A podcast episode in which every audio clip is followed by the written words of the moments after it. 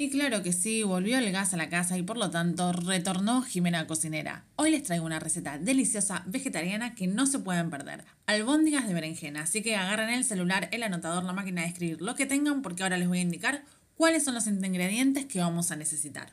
Para 12 albóndigas aproximadamente vamos a necesitar una berenjena grande, media taza de queso rallado, media taza de pan rallado, una clara de huevo, ajo en polvo, sal y pimienta. Y como esto lleva una mega salsa, también vamos a necesitar tres tomates, un diente de ajo, dos cucharadas de puré de tomate, que en realidad este puede, puede prescindir, digamos, de este, de este ingrediente, sal, pimienta y queso mozzarella.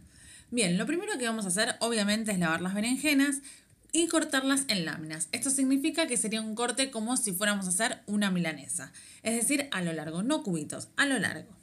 Bien, luego lo colocamos arriba de un plato y le tiramos encima sal gruesa. Esto lo que nos va a hacer es quitarle el amargor a esta verdura y lo dejamos reposar aproximadamente 30 minutos. Lo que tiene que suceder es que sobre la superficie de las fetas que cortamos se encuentren como unos cristales de agua, que eso significa que ya está lista para cocinar.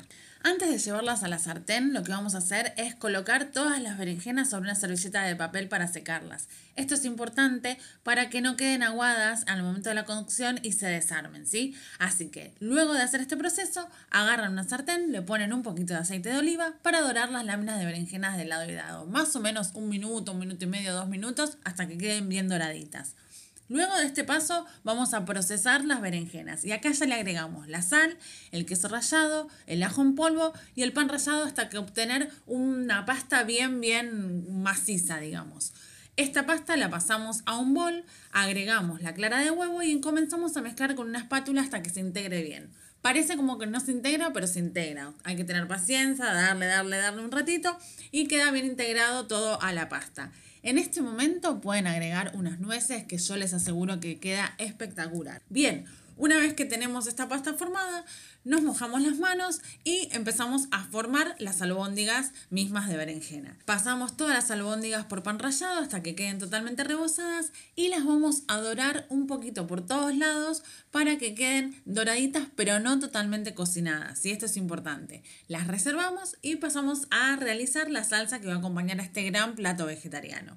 Lo que vamos a hacer, que podemos inclusive utilizar esa misma em, sartén que estábamos usando, es agregar ajo picado, poner el tomate pelado y también picado, obvio, para que la salsa sea más fácil de hacer, un poquito de sal y pimienta y cocinar durante un rato, una especie de salsa fileto.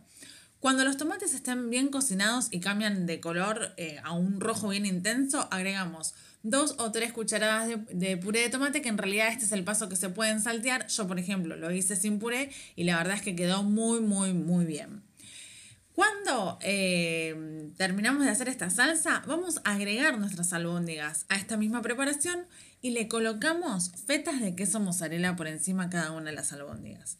Tapamos la olla, lo dejamos 5 minutos y les puedo asegurar que cuando vuelven a abrir la tapa tienen todo el quesito derretido sobre las albóndigas que está sobre esa salsa que no van a poder creer. Así que cuando terminemos el programa va a estar subida toda esta receta a nuestras redes sociales para que si se perdieron algún paso puedan volver a anotarlos y hacer esta rica receta en sus casas. Y no quiero dejar de mencionar a Paulina Cocina, que es de donde saqué la receta, así que anímense, háganla porque les va a salir espectacular.